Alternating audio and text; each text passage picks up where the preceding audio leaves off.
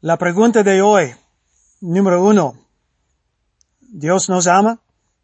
Ella estaba justo en el medio del puente. El río y las rocas estaban a 20 metros por debajo y estaba oscuro. Necesitaba ayuda y la necesitaba ahora. Estaba encanada hacia afuera y hacia atrás desde el exterior de la barandilla del puente. Estacionamos rápidamente al pie del puente y corrimos hacia la joven. Oramos para que ella todavía estuviera allá. Ella estaba. Sus dos manos fueron todo lo que la alejó de una muerte cierta. Nosotros tres estábamos ahora a unos dos metros de ella. Una de sus manos soltó el puente. Ahora solo una mano la mantuvo de la muerte. Nos lanzamos. Gracias a Dios, la atrapamos y la devolvimos el puente. Ya era casi medianoche, pero durante las siguientes dos horas escuchamos su historia en un restaurante cercano.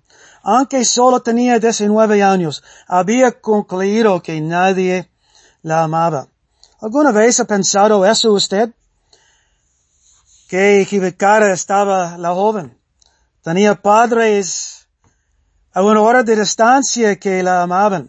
Había una hermana menor que la amaba. Ella había asistido a una iglesia donde muchos la hubieran amado y muchos más la amaban. Qué triste cuando se cierra el final de túnel y desaparece la luz que parecía haber estado allí. Que sola la desesperación cuando uno está convencido de que nadie los ama. Pero nunca será cierto.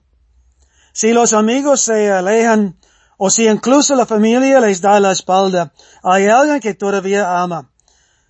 Dios es amor. El carácter de Dios es amor. Es una razón por la que yo sé que Él nos ama hoy.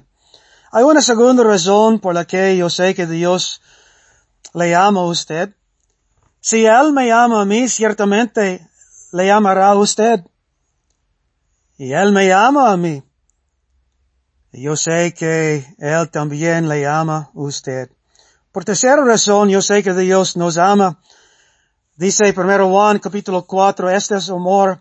Dios nos amó y envió a su Hijo para perdonar nuestros pecados.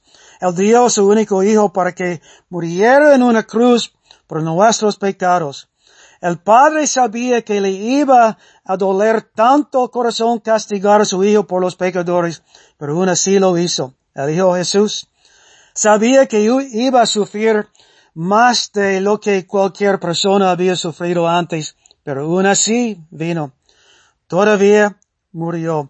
Tratamos de decirle a ese joven desde el puente que mucha gente la amaba, pero lo mejor de todo, Dios la amaba y lo ha demostrado. Estimado oyente, es posible que no esté en medio de un puente en este momento, pero podría estar pensando que Dios no nos ama, que Dios no me ama a mí. Permítame compartir con usted lo que un amigo me escribió hace diez días.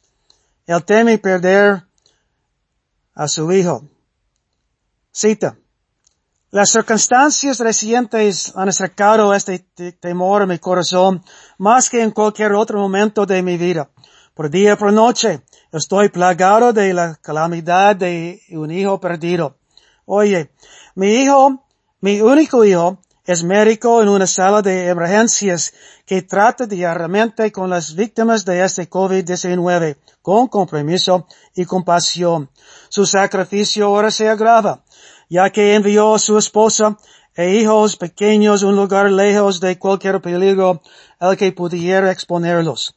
Además de su disposición a servir a los demás, ha sacrificado un tiempo precioso con su propia familia. Este es un gran precio a pagar. La idea de perderlo constantemente llena mi corazón de miedo y mis ojos de lágrimas. Me despierto en la noche orando y llorando cuando la horrible posibilidad de perderlo se me viene a la mente. ¿Por qué no puedo traerlo a casa aquí? Pregunto yo. Como cualquier buen padre, debería protegerlo y protegerlo de peligro. Entonces la realidad de la situación me sorprende.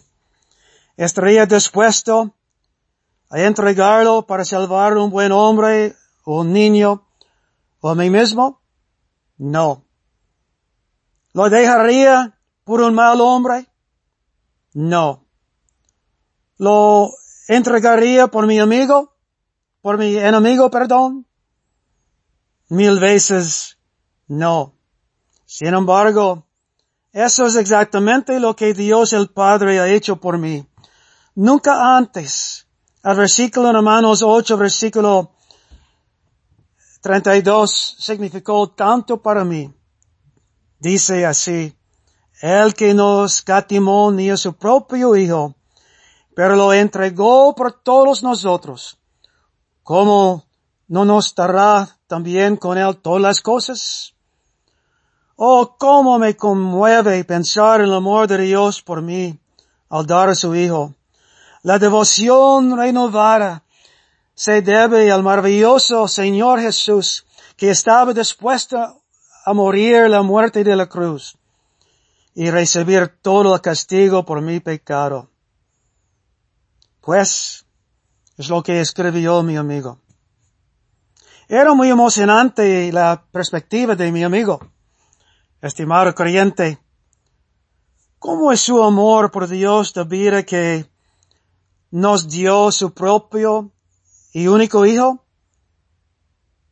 ¿Su amor es frío hoy? Que reflexione en el gran amor de Dios por usted.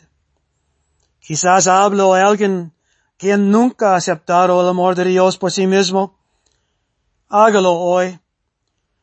Porque de tal manera Amó Dios al mundo que ha dado a su Hijo unigénito, para que todo aquel que en él cree no se pierda, mas tenga vida eterna. Juan 3, 16 en la Biblia. Entonces la pregunta de hoy es, ¿Dios nos ama? Y contestamos, más de lo que creemos.